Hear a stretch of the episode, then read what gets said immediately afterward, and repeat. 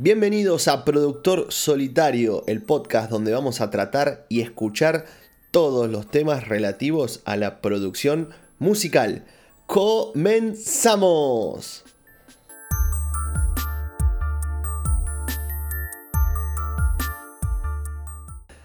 Bueno, buenas tardes, buenos días, buenas noches, depende cómo nos escuchen. Eh, mi nombre es Javier, yo soy de JB Music Pro. Eh, estamos acá en nuestro segundo episodio del podcast que dimos en llamar Productor Solitario, un podcast dedicado a producción musical. Eh, somos muy pocos podcasts que nos dedicamos a este tema, pero en este quiero contarles mis experiencias de cómo yo desde mi humilde habitación en Quilmes, Buenos Aires, Argentina, un lugar perdido, puedo llegar a todo el mundo con mi música y generar ingresos eh, en todas partes del mundo con mi música, con mi producción, con mis masterizaciones. Eh, ya es algo que lo habíamos hablado con algunos alumnos de empezar a trabajar porque también doy clases particulares de mezcla, masterización, bueno, un poquito de todo. Si quieren saber un poquito qué hago, me buscan en las redes como JB Music Pro, estoy en Instagram, en YouTube, en Facebook. Y bueno, vamos a comenzar el podcast del día. Un poquito más relajado que el, anterior, vamos agarrando un poquito de confianza para ir trabajando estos temas. La vez pasada hablamos de cómo empezar a montar un estudio casero. Bueno, con todo lo que con todo lo que eso, eso implica, ¿no? Todo lo que tenemos que comprar, todo lo que tenemos que conseguir para, para empezar. Y sobre todo, según nuestro estilo de música que estamos haciendo. No es lo mismo ser solo un beatmaker que ser solo una persona que hace mezcla y masterización o ser una persona que hace producciones completas, digamos, con grabaciones de instrumentos eh, por aire, por, por micrófono o, o un estudio de grabación que hace voces. Entonces, para todos estos casos vamos a ir viendo uno por uno a ver qué es lo que podemos solucionar y traer esta solución para ustedes, para los oyentes que están ahí. Bueno, vamos a empezar por... Eh, voy a contar también un poquito de mis experiencias, pero vamos a empezar por lo primero. Eh, yo, yo empecé con esto de la producción musical allá por el año 2003, 2002. Eh, momentos difíciles acá en el país, en Argentina. Tuvimos una crisis muy importante y era muy difícil conseguir equipamiento más si era en dólares, era muy, muy complicado. Entonces hubo que apelar muchas veces a eh, el, ingenio, el ingenio y trabajar con lo que teníamos. A ver, durante muchísimos años utilicé una media en un, filtro como si fuera un antipop. Eh, trabajé con micrófonos dinámicos grabando voces en vez de condenser, trabajé directamente mezclas en lugares donde no estaba tratado acústicamente para, trabajar mezclas. Y aún así, eh, los discos que fueron, que hoy los veo a la distancia, digo, son malos discos, están mal grabados. Eh, yo gané con esos discos. ojo, tal vez el músico que le grabé en ese momento no piensa lo mismo. Pero bueno, eh, yo gané mucha experiencia y es por eso que puedo estar parado hoy en día de enseñar, transmitir las, los conocimientos, las experiencias y sobre todo tratar de ayudar. Que esto es algo que yo no tuve en su momento. Así que por eso me decidí a estar en, este, de este lado del mostrador, ayudando a que cada uno pueda crecer con su home studio. Por eso productor solitario eh, va a eso. Dejemos un poquito la introducción que ya eh, me voy mucho por las ramas. Vamos a empezar a hablar de qué micrófonos tengo que comprar cuando inicio mi home studio. Mi home studio lo podemos trabajar con cualquier tipo de micrófono, podemos eh, trabajar con micrófonos condenser, con micrófonos dinámicos, pero vamos a tratar uno a uno eh, cómo comenzar con estos micrófonos y, qué hacer. Tenemos que entender algo, no es lo mismo la música de estudio, digamos la música de grabación, los técnicos de grabación, que los técnicos en vivo. Muchas veces me pasa que conozco gente que tiene todo preparado para un sonido en vivo. Y dice, listo, me compro la computadora y ya tengo todo armado. Y cuando empezás a analizar y a ver todo lo que, lo que indica el sonido de grabación, se dan cuenta que es otra cosa diferente. Yo, por ejemplo, no me gusta hacer sonido en vivo para nada. Y amo, amo grabar, amo, amo editar, amo, amo eso. Entonces, este, Para mí son dos rubros diferentes que hay que diferenciarlos. ¿Puede ser complementario? Sí. Obviamente son complementarios en ciertos puntos porque los conocimientos que adquirimos en un lado nos pueden servir en otro. Pero no podemos hacer las dos cosas con los mismos instrumentos. Eso es lo que hay que tener claro. Bueno, vamos a plantear entonces eh, qué micrófonos vamos a usar y los tipos de micrófonos y los usos que le podemos dar. Vamos a hablar también un poquito de técnicas de microfoneo, algo por arriba porque quiero hacer podcasts especiales y específicos con respecto a eso. Bueno, vamos a lo, que vinimos. Eh, ¿Qué uso le vamos a dar al, micrófono? Esto es algo que tenemos que plantearnos cuando vamos a comprar y cuando empezamos con nuestro home studio. Por ejemplo, podemos estar grabando voces para tus pistas acústicas o snares o cosas a todo volumen para tu banda y probablemente ese mismo micrófono, como decíamos antes, no es el mismo que vamos a usar al, momento de grabar. Entonces eh, tenemos que ir diferenciando. Hay un montón de cuestiones técnicas que debemos entender, como respuesta de frecuencia, patrones polares, eh, polares, autorruido y demás. Y bueno, y sobre todo no nos podemos olvidar del precio. Básicamente el precio es, es fundamental. Vamos a empezar con un clásico y con una marca clásica que todos los estudios tienen y deben tener, como es la marca Shure. Eh, un micrófono, eh, digamos, amado por la mayoría de los técnicos es el Shure SM57. Este es un micrófono de grabación este, que todo el mundo lo conoce, es forma de lápiz, muy, muy, muy versátil es uno de los más queridos en el mundo, digamos. O sea, uno ve un recital en Alaska y ve un recital en Buenos Aires y está el mismo micrófono. En algún lado del set está. No por nada sigue encabezando hoy en día el, ranking de los 50 micrófonos más populares después de su primer lanzamiento. O sea que es un micrófono impresionante. Tiene una calidad de sonido profesional, por lo que lo hace que sea de estudio y de primera clase, tiene un patrón cardioide, y acá vamos a hablar un poquito de los patrones.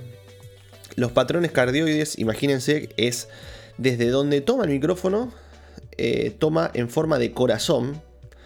Eh, yo no lo. es difícil mostrarlo acá con el podcast, pero toma de forma de corazón desde la cápsula del micrófono hacia mi voz, haciendo un corazón. La punta del, del corazón es en la punta del micrófono y donde estaría mi voz es donde se junta la parte de arriba. Entonces por eso se le dice de forma cardioide.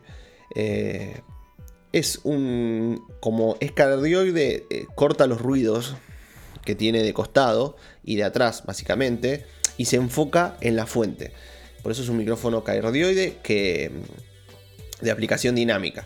Esta excelente atenuación fuera del eje nos da un sonido limpio y puro. Es muy importante. Eh, saber que este micrófono te da un sonido limpio, para saber cuando estamos trabajando eh, dónde vamos a, con qué micrófono vamos a microfonear y cómo lo vamos a microfonear. El manejo de este micrófono, la verdad que es una locura. Se puede, eh, puedes ponerlo con un amplificador de guitarra y tomar guitarra. Puedes tomar una batería, puedes tomar una voz, no te va a distorsionar. Es, eso es lo, lo que tiene este micrófono excelente es eso. Eh, es también, para los bateristas le encanta, para los que toman guitarras eléctricas, pero también para los vocalistas. Hay muchos vocalistas que trabajan con este micrófono para sus directos. Realmente yo lo veo como un micrófono muy versátil. Eh, así que bueno, eso es lo que a mí más me atrae. Y yo recomiendo que al menos en un home studio tengamos uno de estos. Porque este micrófono, al margen de ser eh, versátil y todo eso, es relativamente económico comparado con, este, con otros micrófonos y demás. Eh, su calidad de, construcción, digamos, yo diría que es eterna porque no, vamos a tener nunca un problema con estos micrófonos. No sale más de 100 dólares este micrófono. Realmente es un precio irrisorio para la versatilidad y los usos que le podemos dar. Eh, yo lo, para estudio lo recomiendo muchísimo más que el Shure SM58. El Shure SM58 yo no lo recomiendo tanto para estudio.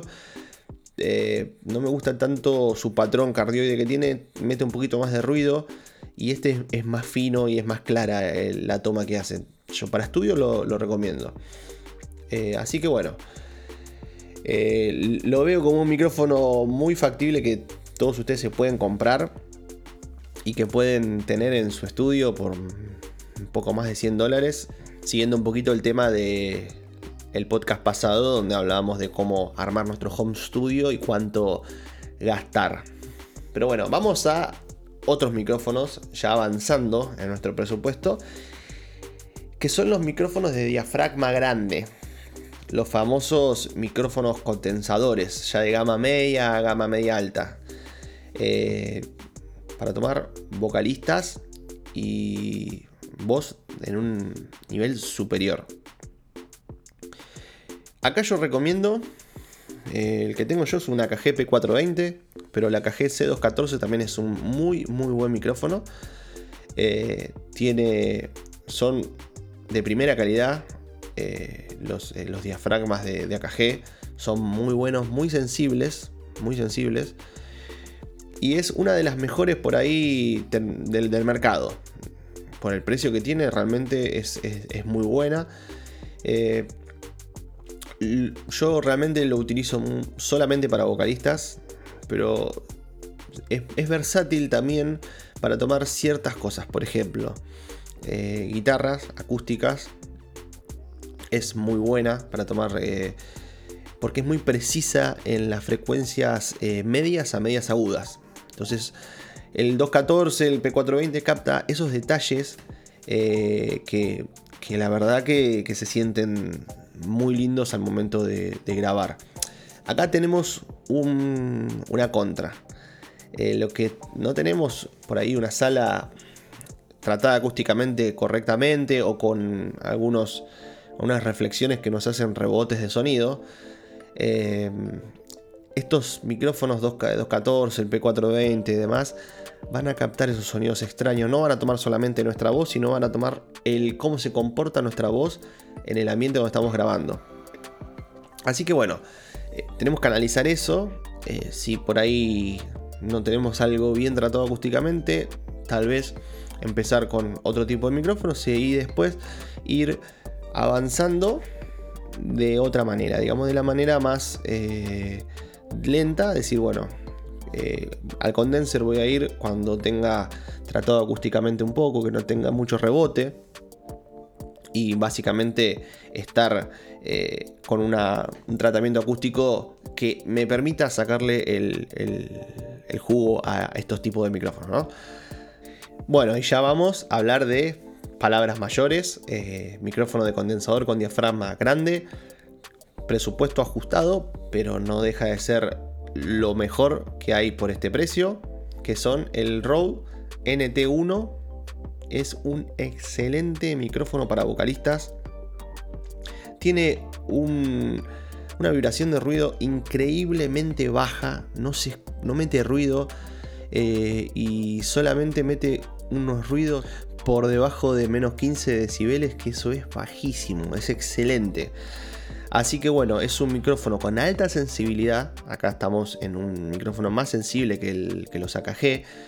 Eh, pero es capaz de grabar cada matiz de las pistas vocales. O sea, realmente cuando microfoníamos con estos micrófonos sentimos todo, sentimos este, eh, las intenciones del vocalista, de sus intenciones vocales de subir o la intensidad o bajar. Realmente por 200 dólares, 250 dólares eh, es un término medio excelente para un home studio realmente se puede trabajar muchísimo con este, se puede hacer, es más, yo me atrevería a decir que es un micrófono que lo compramos y es para toda la vida y no requerimos de una mejora en microfonía, salvo que pasemos a un Newman o algo de eso, que ya son palabras mayores, pero tampoco se justifica si vamos a trabajar desde un home studio. Bueno, y finalizando, este, este micrófono es muy brillante es atractiva su forma de grabar, o sea, realmente eh, tiene una respuesta de frecuencias de los 20 GHz a, 20.000 excelente, excelente. Necesita obviamente Phantom Power. Eh, es ultra bajo el ruido que mete. Es excelente para vocalistas. Y la contra, digamos, que tiene es que capta ruido externo. Que vuelva a lo mismo con el AKG. Hay que ser cuidadosos dónde grabamos y cómo grabamos eh, estos tipos de micrófonos. Ya finalizando con los micrófonos para vocalista, voy a hablar rápidamente de los micrófonos USB. Bueno, acá eh, es algo que muchas veces me han preguntado si con un micrófono USB tenemos calidad de estudio. Yo realmente les voy a decir no. Yo me la voy a jugar porque muchos youtubers eh, y demás dicen, no, con un micrófono USB podés grabar, sí, podés grabar, perfecto. Pero no es lo mismo, no es lo mismo eh, que si ustedes no tienen interfaz de audio y se compran un micrófono USB y graban con las cosas en la computadora, no van a lograr un gran sonido. Eh, la respuesta de frecuencias no es la misma, los conversores no son lo mismo que una interfaz. Y eso tiene que ver y va subiendo cada cosa que uno le ponga a esta montaña de ruido, que es la música y demás. Cada cosita que uno le ponga va sumando, suma negativa y suma positivamente. Eh, así que a mí no me gusta estos micrófonos, por ejemplo el Blue de Yeti, eh, que son USB, que se parecen al Arturito de, Star Wars. Realmente no me gustan, no son para grabaciones, son para podcast y para de contar, porque a mí tampoco me gustan para podcast. Eh, realmente son cardioides, se pueden grabar, todo, pero no, no, a mí prácticamente no me gusta. Inclusive tienen salidas de, auricular internos. Qué sé yo, realmente no me gustan, no, no comparto estos tipos de micrófonos. Si por una cuestión de precio ustedes lo pueden comprar, pero sepan que es para un momento en el que empezaron a grabar y después, este, después realmente eh, pásense a un micrófono con interfaz, eh, así sea algo barato. Eh, toda la vida. A ver, con 130 dólares que hablan este micrófono pueden comprar una interfaz eh, económica, como hablé el otro día, de la Focusrite y demás, y con un micrófono Shure SM57 van a lograr mejores tomas que con estos, estos micrófonos. No los recomiendo. Bueno, ya finalizando este podcast eh, del día, voy a dar algunas técnicas de grabación y de microfoneo para los vocalistas, para quien hace vocales. Bueno, como todos sabrán, eh, si trabajamos con micrófonos condenser como el AKG, como el Rode que estaba hablando hoy, son micrófonos que tienen eh, alta sensibilidad y sobre todo sensibilidad en los medios agudos. Entonces nuestro ceseo puede afectar nuestras grabaciones. ¿Cómo podemos solucionar esto? Sencillamente, con un antipop podemos atenuar esto, pero luego, si el cantante o si somos muy ceciadores, tenemos que lograr eliminar esas frecuencias con un, un deezer que hay que traen incorporado algunos o hay plugins específicos. Yo utilizo el de Logic Pro que es muy bueno y mm, también uno de Waves que utilizo que es, también es excelente. Con eso voy eliminando algunos, algunas S que están muy filosas que me molestan al momento de la mezcla. Pero bueno, esto se puede solucionar de la siguiente manera, microfoneando bien. ¿Cómo microfoneamos cuando vamos a grabar nuestras voces? Bueno, sobre todo eh, hacer un punto intermedio entre el diafragma del micrófono, dejar un espacio, poner el antipop y poner nuestra mano eh, de costado con el pulgar en nuestra boca y con el meñique en el antipop. Esa es la distancia ideal para grabar, porque en esa distancia no, no vamos a saturar eh, nuestro micrófono. Puede llegar a tener buena, un buen uso el antipop. Si yo me acerco mucho al antipop, eh, puedo llegar a generar que se filtre de más mi voz o que ni siquiera se filtre. Así que esa es la distancia ideal para utilizarlo. Ahora, cuando estamos grabando, también esta distancia nos asegura tener una voz nítida, clara y en los medios que tiene que tener, en el rango de frecuencia que tiene que tener. Si yo me acerco, es una técnica que utilizan muchos locutores que se pegan al micrófono, la voz adquiere más, más cuerpo. Para un cantante tal vez no queremos a veces eso, o si lo queremos es solamente para una cuestión específica del tema. Entonces yo recomiendo siempre hacer este, esta, distancia y manejarse dentro de esos mismos, parámetros. ¿Cómo grabamos? ¿Cómo hacemos el, insert de, de nuestro micrófono a la placa? Bueno, la placa, la interfaz de audio, eh, yo recomiendo siempre, siempre, siempre eh, grabar en un rango de frecuencia que el máximo de mi volumen no sobrepase los menos 12 decibeles como máximo. ¿Por qué?